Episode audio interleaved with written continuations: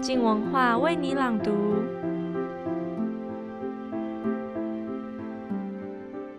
那布朗是以奶猫中途之家的女主人。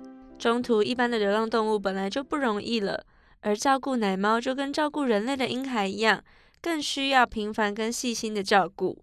那布朗也是朱天心在守护街猫这条路上不可多得的好伙伴。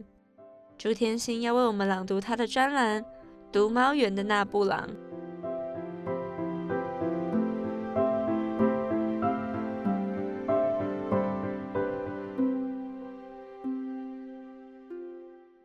我是朱天心，我要为你朗读我的专栏《读猫园的那布朗》。记不得是几年前了，我每天进出搭的文湖捷运线，每缓缓进灵光站的时候，眼前的右边车窗外，总电影慢镜头似的出现一排老旧公寓。因着那个车速，我得以一眼捕获聚焦。那家三层楼的店家，先是大大的店招“猫咪游乐园希望馆”和“我认养，我不弃养”，而后二楼整墙透明玻璃窗内猫影重重。如此的每日一幅，既熟悉又其实陌生到让我好奇极了的画面。有一天，我竟恍若看见二楼悬挂的布幅，来看猫吧，某某某小姐。啊，那是电影《来跳舞吧》中，理查基尔每日通勤的车窗外出现的跳舞教室，练舞的身影，忧伤凝神的女人侧脸。后来，他因故不再前往练舞的日子，教室外悬挂的布条写着。来跳舞吧，克拉克先生。啊，我想太多了。终于，我提口大气，打算探一探他们，因为一个无论中途认养或照顾街猫的人类背后，都有泪山泪海的故事。我上网搜寻，女主人网名那布朗，多年来专责从收容所接回一窝一窝的小奶猫。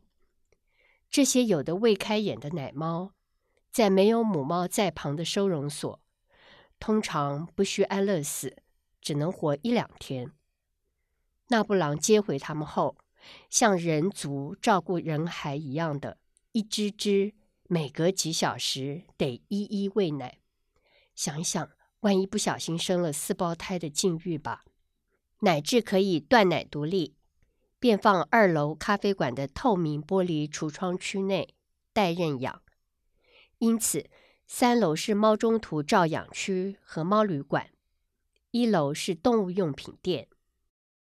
那布朗小我整整一个世代，个性甜美生猛，既母性又小女孩，这可不是在说同为双鱼座的我。他自有大至二十龄，小至刚进小学的人孩四枚，在在都需要他大量的时间、精力和爱。我简直不知他哪来的这源源不绝的能量、时间和感情。我不知他是如何办到的。他文如其人的生命力十足。我试读他的脸书，他曾经得到过联文新人奖的首奖。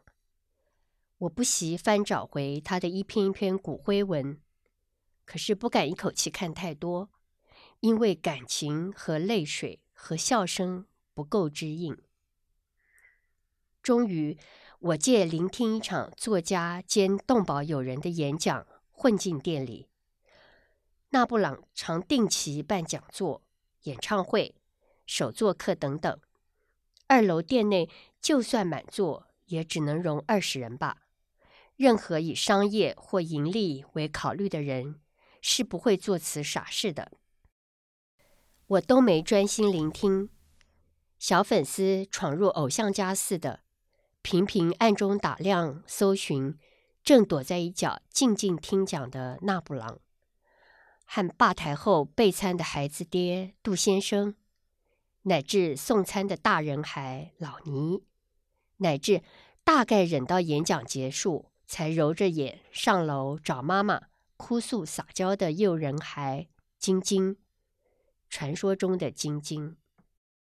好些年了，除了动物，我已经失去对人族的好奇和感情和信心，从没想到会在他们一家身上一丝一缕的缓缓收拾起。那初见面的一日，我把握机会问了纳布朗一句我想了好久的问题：是什么支撑你做这些的？尤其是生存希望最渺茫的小奶猫，纳布朗毫不迟疑的回答：“因为他们在等我啊。”纳布朗且邀我同往收容所，前往那最深、最幽暗、最不为人知的区块。我逃走了，并暗暗告诉自己：“没有关系，你也做得很多了。”二零一六年。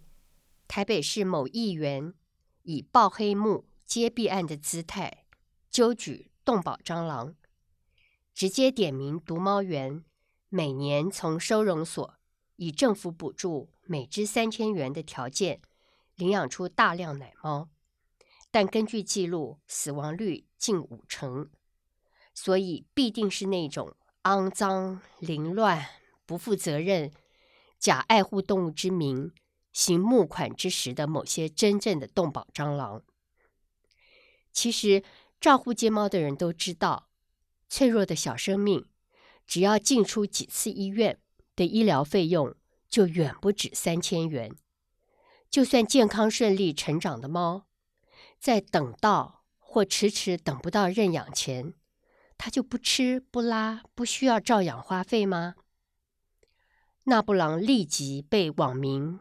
围殴霸凌，我记得他在面对媒体追访中只说了一句：“大家为什么不看这些没妈的小猫，存活率超过五成呢？”幸亏他的长期信用和一直依赖他解决猫口爆炸的收容所们知情，他在该议员实地查访并公开道歉后，度过了这一关。从两年前起，纳布朗不时地环岛徒步苦行，他背后贴着“我领养，我不弃养”和校园犬计划的布条，接续上一回走的地点，不分季节晴雨的日行三十公里。连友们都知道他有罕见的纤维肌痛症，他说痛起来就像浑身在生孩子。盛夏时，走在衣无遮阴的彰化云林的西海岸公路，我滑完手机看他的文和照片，又逃走了。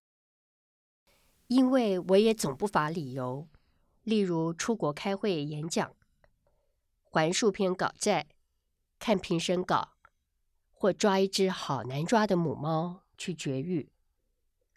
终于这一次，十二月二十二。到二十五日，我终于能与他同行。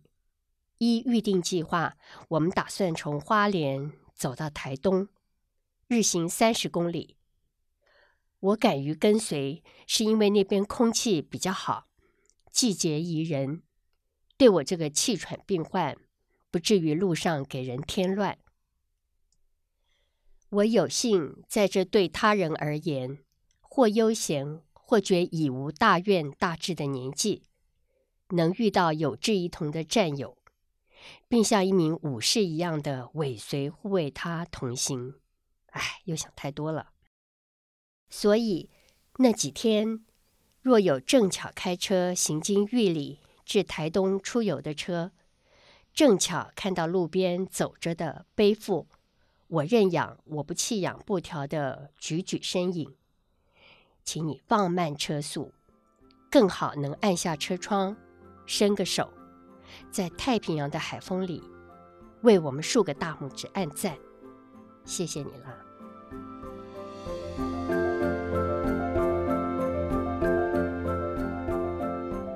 谢谢收听，先跟大家预告一下明天的书评，恐怖哦，恐怖！当司马中原讲鬼故事的声音变成娱乐效果的全脸广告配音，陈柏青要带你读懂恐怖小说为什么恐怖，又是为什么台湾的恐怖小说不再恐怖了。